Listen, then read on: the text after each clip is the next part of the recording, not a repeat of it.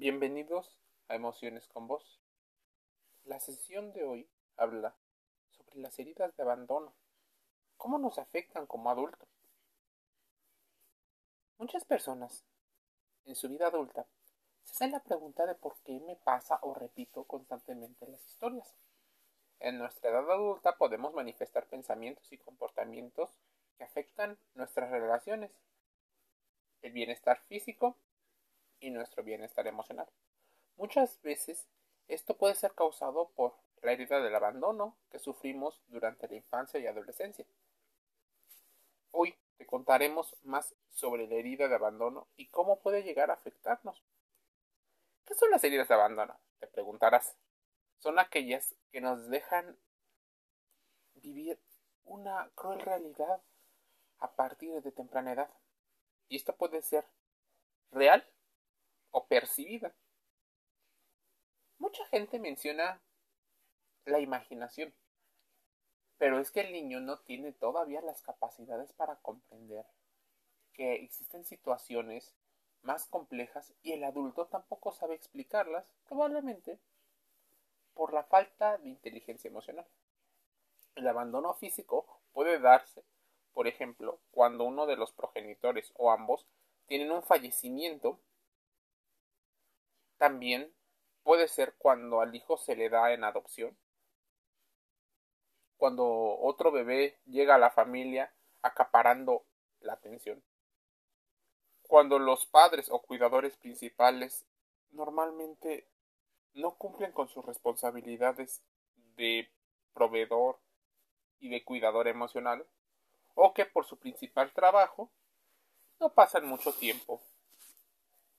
Así es cuando existen ciertas situaciones. La salud física y la salud mental también podrían ser consideradas como un abandono, pues es el niño el que tiene que cuidar en ocasiones y no el adulto quien cuida al niño. Hablando del abandono emocional, este se produce cuando el niño siente que sus padres son distantes o inaccesibles de manera emocional. Esto se puede dar porque los cuidadores no tienen herramientas necesarias para cuidar de los niños y menos a sus hijos, o porque presentan alguna dificultad en su relación de pareja, tienen dificultades en la salud mental que les impide estar emocionalmente presentes para los hijos dándoles amor. Probablemente las relaciones disfuncionales que tienen los cuidadores o los padres pueden ir incluso antes del embarazo durante o después de que el hijo ha nacido.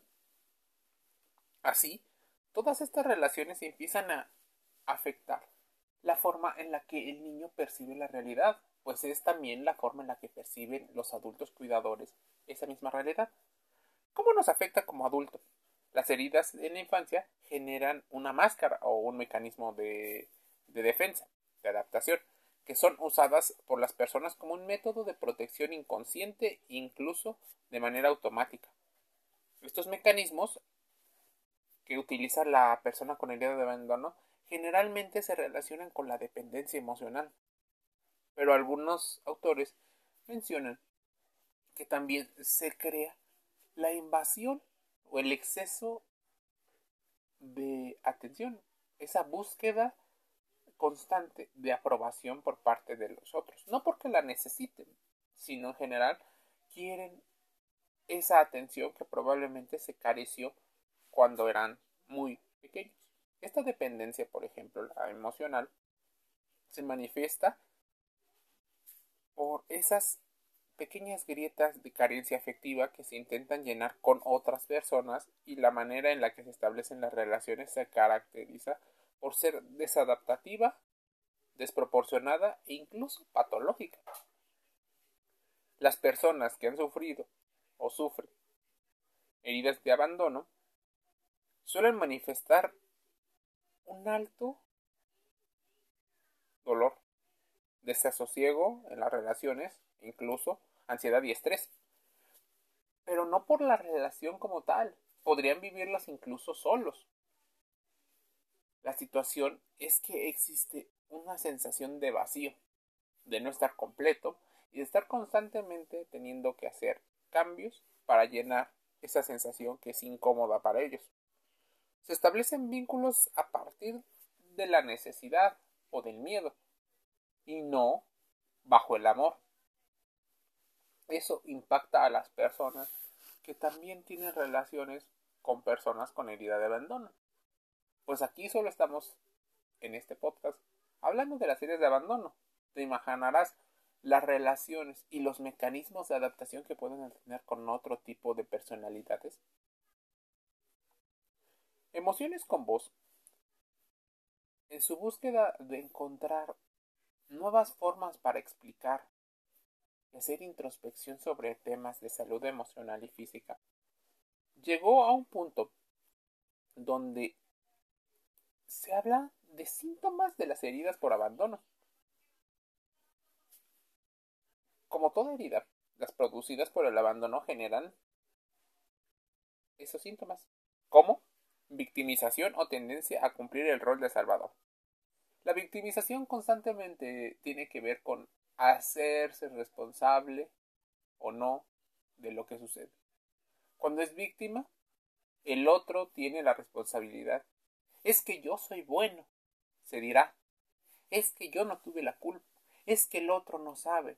Es que eh, si, me, si fuera mejor, si fuera mejor. La tendencia a cumplir el rol del Salvador tiene que ver con una sensación de sentirse útil, de sentirse que se está que lo están apreciando por lo que hace. Entonces normalmente se suele vivir hacia el exterior, hacia el interior, porque el interior tiene esa sensación de vacío y de dolor. La necesidad de tener apoyo constante y reforzamiento positivo. Constante es constante.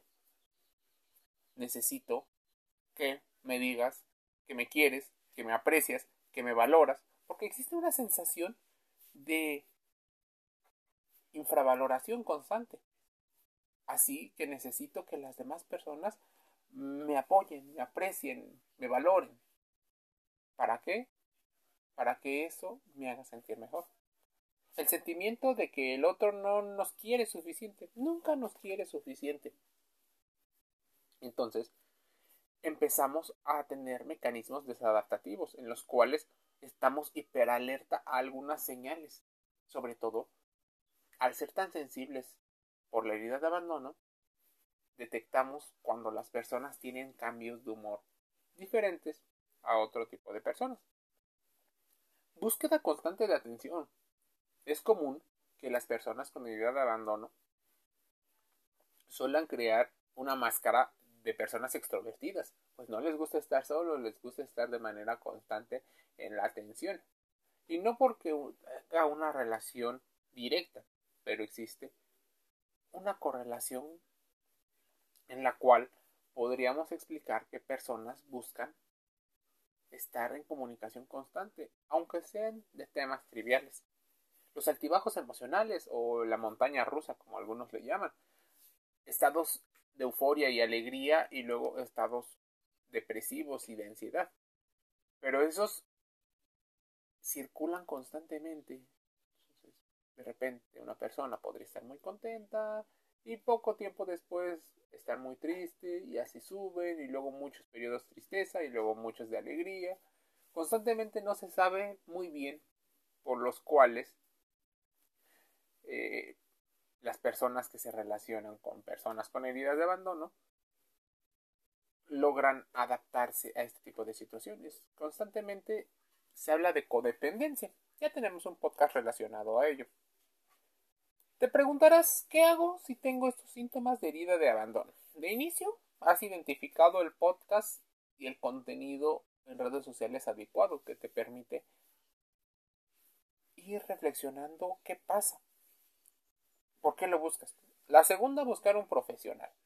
Psicólogo, un psiquiatra, pero uno certificado. Evita las trampas de los gurús, esos que te enseñan falsamente y utilizan lenguaje comercial. Pues normalmente te mencionan la palabra alma, situación que en la ciencia es difícil o es imposible que se mencione, pues no se menciona dado a que no es tan fácil de comprobar y tampoco existe un proceso metodológico, aunque te digan que sí. Cuidado con las trampas de los gurús. Los gurús constantemente dan contenido gratis al principio y lo demás lo cobran. Te mandan a retiros para que descubras tu verdadero potencial. Pero eso debe ser medido con mucho cuidado y más cuando las personas están muy, muy, muy sensibles. ¿Cómo sanar la herida de abandono? Te preguntarás, porque seguramente si llegaste a los aficionados de los blogs, te habrás dado cuenta que como aficionado a un blog aficionado a algún contenido de algún, buscas la solución, no buscas que solo te expliquen, porque ya tienes identificado esta herida. El miedo a la soledad está presente en tu vida. ¿Tienes miedo a quedarte solo, incluso fobia a la soledad? Bueno, ya lo identificaste, es una de las primeras formas. Segunda, estás recurriendo ya a contenido específico para em, solucionarlo. A ver, fortalece la autoestima. Paso número uno. La baja autoestima hace que muchas personas tiendan a ver la realidad de una forma determinada y normalmente muy nociva. Existe una situación en la que aceptamos que nuestros padres probablemente sean incompetentes, que sean carentes de herramientas para la educación y que normalmente relacionan su educación con juegos de poder y de ego. Siendo capaces de aceptar las circunstancias que vivimos, las personas debemos de verlas tal cual son, evitar la idealización y la proyección a medida de lo posible. Porque nosotros le cargamos o le conferimos una carga energética sumamente importante a esa persona, intentando que esa persona solucione nuestros problemas cuando somos nosotros los que los tenemos que solucionar. Liberarnos un poco de ese pasado. Mucha gente pide perdón o el sanamiento para que se siga la vida y la continuación. Perdonar y sentir culpa es un problema que se trae del pasado al presente. Las situaciones que perdonar y para no sentir una situación de culpa deberás de entender por qué pasó lo que pasó, haciendo un análisis mucho más consciente de lo que ocurre y no nada más hacer un perdón y un mecanismo. ¿Cuál es un análisis correcto del pasado?